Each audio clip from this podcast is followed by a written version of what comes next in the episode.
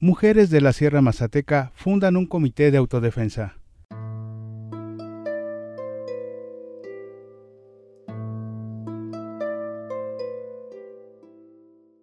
Manifiesto de las mujeres autodefensa por la libertad, habitantes de los Estlán de Flores Magón, habitantes de la Sierra Mazateca, habitantes de Oaxaca, de México y del mundo.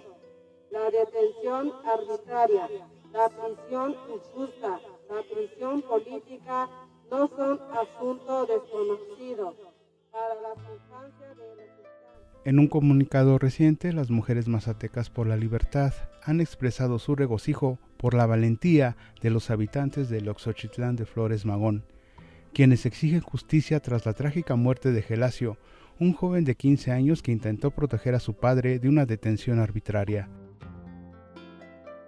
Las detenciones arbitrarias y la prisión injusta han sido moneda corriente en el Oxochitlán, estas acciones han sembrado el miedo y el terror en las comunidades donde las Fuerzas Armadas irrumpen en los hogares sin justificación alguna.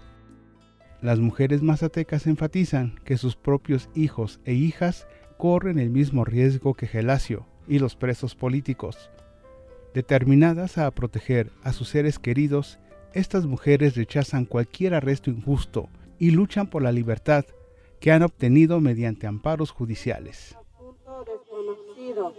para las infancias de los estudiantes ha generado en ella el vivir con miedo y el terror ante la posibilidad de algún día las fuerzas armadas irrumpan su hogar.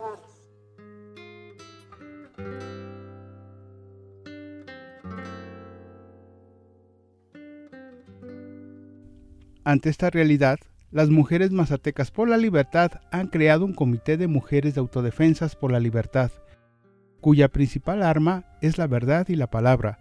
Reconocen que para abolir un sistema de justicia corrupto se requiere un corazón encendido por la justicia, manifestado a través de pensamientos, palabras y acciones que denuncian la injusticia. Estas mujeres indígenas mazatecas son defensoras de la libre determinación de su comunidad y han participado activamente en la lucha por la autonomía. Sin embargo, han sido víctimas de la criminalización por parte del Estado mexicano desde diciembre de 2014. Nuestros hijos, hermanos, padres, esposos son inocentes. Ellos ganaron la misma amparo que nosotras. Nosotras estamos libres, pero ellos no, por el por el puro capricho del grupo de poder que se beneficia de la prisión política de bombero de los de Flores Magón.